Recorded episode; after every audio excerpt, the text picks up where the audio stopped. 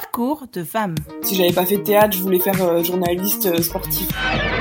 J'étais tout le temps traitée évidemment de garçon manqué. euh, J'étais remise en question dans mon genre parce que je faisais du foot. Je suis très heureuse aujourd'hui de faire du théâtre et je crois que ma voix était, était dans le théâtre. Parcours de femme. Marie Fortuit. Je vous lis un petit texte de Roland Barthes qui, qui, qui raconte le lien entre comment dire les spectateurs justement qui regardent un match de foot et euh, les spectateurs ou les spectatrices qui, qui vont au théâtre. Mais si l'on prend la tragédie grecque dans sa pureté originelle, les larmes collectives du peuple ne sont rien moins que sa plus haute culture, son pouvoir d'assumer dans son propre corps les déchirements de l'idée ou de l'histoire. Dans l'ordre des spectacles, nous n'avons aujourd'hui qu'un seul jeu d'où la passion individuelle soit exclue, c'est le sport. Le public d'un grand match, un grand match de football, ne pleure certes pas, mais il approche d'un trouble collectif libéré sans fausse pudeur. Il accepte lui aussi une participation de son propre corps au combat regardé. Contrairement au public du théâtre bourgeois, inerte, réservé, ne vivant le spectacle que par le regard, d'ailleurs souvent critique ou endormi, les spectateurs sportifs sont physiquement capables d'assumer les gestes extérieurs de l'engagement.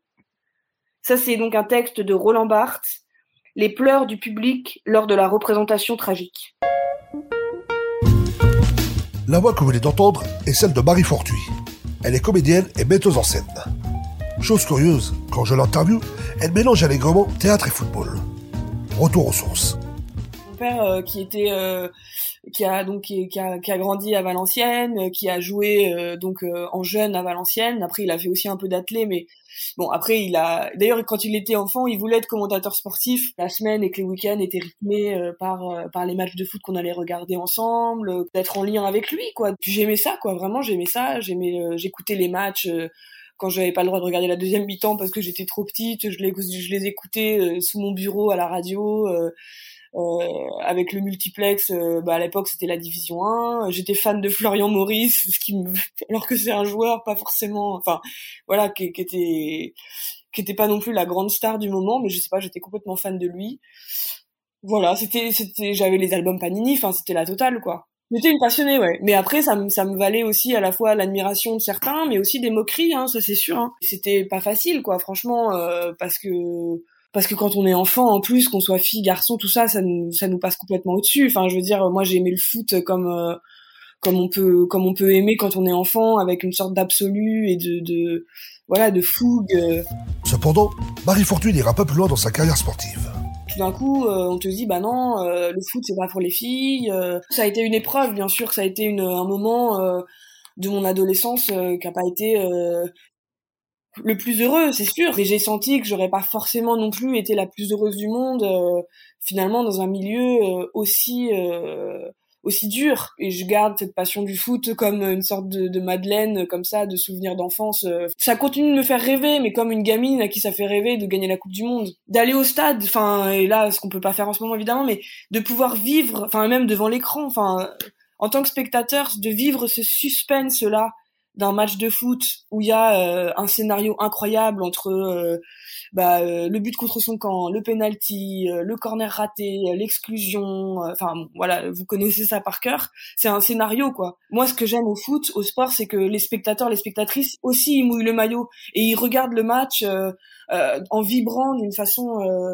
extrêmement puissante. Moi, ce que j'aime dans le foot, dans un match de foot, c'est le suspense comment on peut pendant 90 minutes ou parfois 120 minutes quand il y a les prolongations, comment on peut euh, euh, être euh, comme ça suspendu à euh, ce qui va se passer, mais pas tant savoir qui va gagner, qui va perdre, même si bien sûr que c'est essentiel, on va pas se mentir, mais c'est quand même comment on oublie tout le reste. Pour moi, le foot, c'est aussi le rapport à l'enfance, c'est sûr, et quelque chose de très primaire dans euh, la joie, comme on peut être heureux quand on est enfant et qu'on oublie tout. Parcours de femme. Marie Fortuit.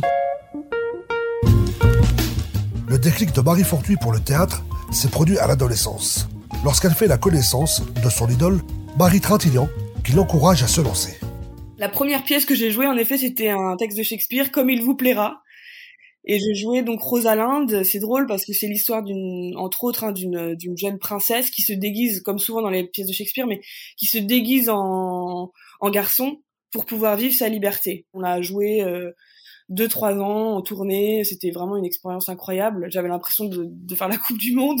Cette jeune femme Rosalinde euh, qui a donc euh, je sais pas 16 17 ans qui est obligée donc de se trans euh, comment dire bah de, de de changer son son identité pour devenir un garçon pour pouvoir s'exprimer c'était quand même quelque chose que que nous enfin que moi en tout cas j'ai vécu en tant que jeune fille en tant que petite fille pour pouvoir jouer au foot. Je fais un lien parce que parce que je trouve que le, le enfin euh, les textes, les grands textes nous apprennent évidemment toujours, enfin des choses quand même qui sont aussi fondamentales qu'on peut vivre euh, chacun dans nos vies.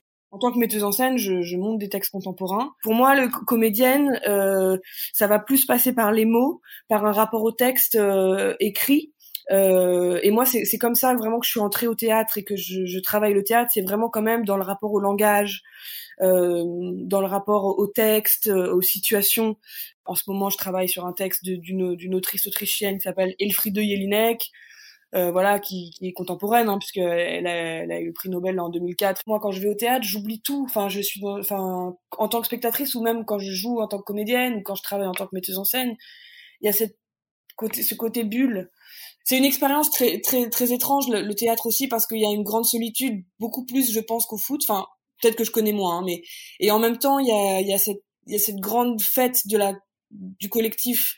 Mais c'est deux choses qui, cohabitent en permanence, la solitude de la création, et en même temps la, cohabitation collective et la joie collective, voilà. Les choix artistiques de Marie Fortuit reflètent ses engagements, que ce soit contre le sexisme, le racisme, l'homophobie ou la question de l'intermittence.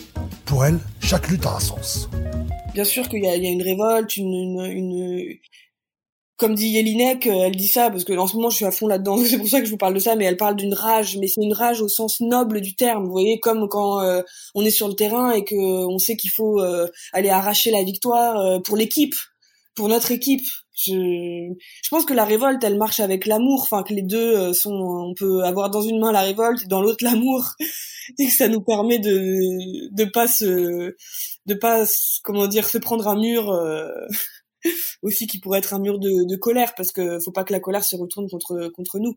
Quand je dis révolte, c'est plus comme Antigone par exemple, elle a cette révolte euh, comment dire qui est hum, quand une loi n'est pas juste, d'estimer qu'on peut la transgresser. C'est plus ça en fait. Alors après, il faut faire attention parce que il faut pas non plus se sentir au-dessus des lois. Et ça, c'est très grave aussi. Mais du coup, euh, il y a des pays encore aujourd'hui où l'homosexualité euh, c'est puni de la peine de mort. Donc, euh, bien sûr qu'il faut une révolte pour euh, pour euh, pour survivre. Mais pour moi, c'est pas. Elle peut être heureuse cette révolte. Enfin, elle peut être. elle peut avoir comme ciment la la joie, quoi.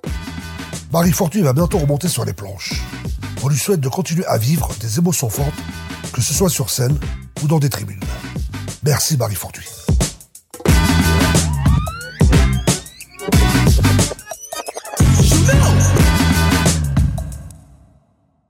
Retrouvez Parcours de femmes sur Twitter, Instagram et fdsprod.com.